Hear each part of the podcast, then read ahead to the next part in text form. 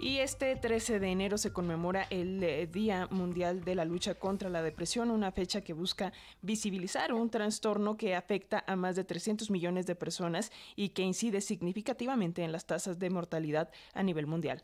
La depresión impacta a personas de todas las edades, aunque son las y los adolescentes y las personas adultas de grupos em, con mayor afección. Hoy para hablar eh, sobre este día y sobre cómo nos podría afectar la depresión y a quiénes podemos acudir, tenemos en la línea al doctor Salvador Guerrero Chiprés, el presidente del Consejo Ciudadano para la Seguridad y la Justicia de la Ciudad de México. Muy buenos días, Salvador, ¿cómo estás? Gracias por tomar esta llamada. No, muchísimas gracias, Alicia, a ti, muchísimo gusto de saludar a tu audiencia y muchísimas gracias por permitirnos la oportunidad de decirles que el Consejo Ciudadano, como se sabe, además del tema de guía jurídica, está muy, muy comprometido con el asunto del bienestar emocional de la población.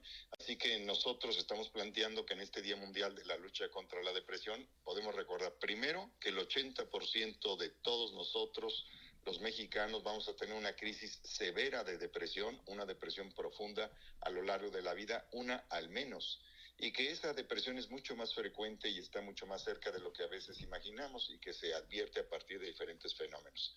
Frente a ello, el Consejo Ciudadano tiene un equipo de 117 psicólogas y psicólogos que cotidianamente, todos los días, a toda hora, pueden eh, proveer los primeros auxilios psicológicos para quien tengan el infortunio de encontrarse frente a este trastorno. Salvador, eh, eh, creo que es importante visibilizar qué, qué significa la depresión porque eh, muchas veces desestimamos y decimos, ah, bueno, pues es que a lo mejor está triste o en el caso de las y los jóvenes es que es la adolescencia y son los cambios de humor, pero ¿cuáles son las señales de alerta para darnos cuenta que no es eh, tristeza de un día y que es algo más grave, más profundo como la depresión? Bueno, es una muy buena pregunta. En general podríamos responder que hay elementos, tú ya enuncias algunos de cierta manera, que se presentan que nos permiten asumir que hay una indicación de que el padecimiento está ahí. Por ejemplo, la pérdida de la capacidad del disfrute de cosas cotidianas que normalmente formaban parte de nuestro gozo, sean de carácter laboral, estudiantil, deportivo, familiar. El tema de la falta de motivación, que también se asocia estacionalmente con algunas formas de experimentar nuestra cotidianidad que ocurren sobre todo entre diciembre y marzo. La tristeza permanente, no digamos eh, eh, aislada o eventual, como tú lo mencionaste, sino que tiene un carácter más crónico.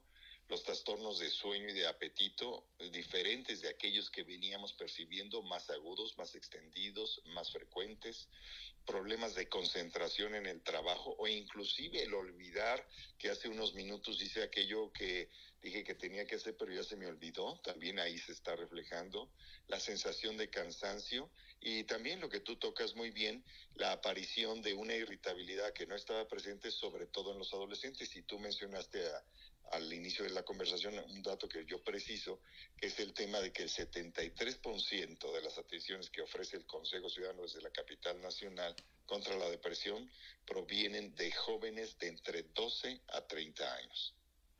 Oye, Salvador, dentro de estas estadísticas, por ahí eh, vimos, está en las redes sociales, me parece, del, del, Consejo Ciudadano para la Seguridad y la Justicia de la Ciudad de México, que son más mujeres las que están acudiendo a eh, pues estas citas, este apoyo que, que, brindan, es por una cuestión, eh, digamos, que las mujeres estén más predispuestas a tener depresión o más bien que las mujeres están siendo más conscientes de la salud mental o cómo está este dato, eh, si nos podrías precisar, Salvador. Bueno, como todo es multifactorial, por supuesto que las mujeres, defiendo yo, son mucho más capaces de comunicar lo que sienten y están más dispuestas a abrirse respecto de aquello que puede solucionar sus problemas, pero también hay objetivamente condiciones de estrés mayores sobre ellas. Tienen más responsabilidad en la casa, tienen a veces más responsabilidad económica, a veces son las únicas responsables en el 30% de los hogares mexicanos de llevar el, la responsabilidad de la provisión.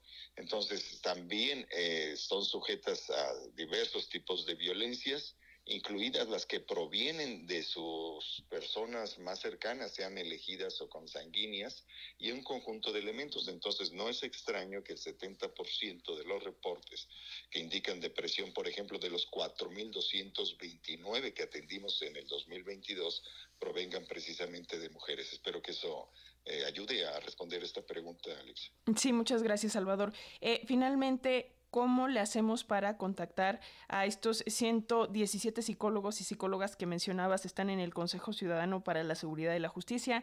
Hay que sacar cita, ¿cómo funciona eh, la dinámica? Bueno, es el teléfono de acceso permanente, muy fácil es 55 55 33 55 33. También hay un WhatsApp. Hay que decir que tenemos oficinas en Amberes 54 en la Colonia Juárez, en Luis Hidalgo Monroy número 100 en el barrio San Pablo en Iztapalapa, en Morelos y Pavón 33 en Azcapotzalco Centro y en Tintoreto 39 en la Colonia Santa María Nonoalco en, Benito, en la alcaldía Benito Juárez. También abrimos un módulo en la central de abasto. Entonces ahí se puede proveer la atención.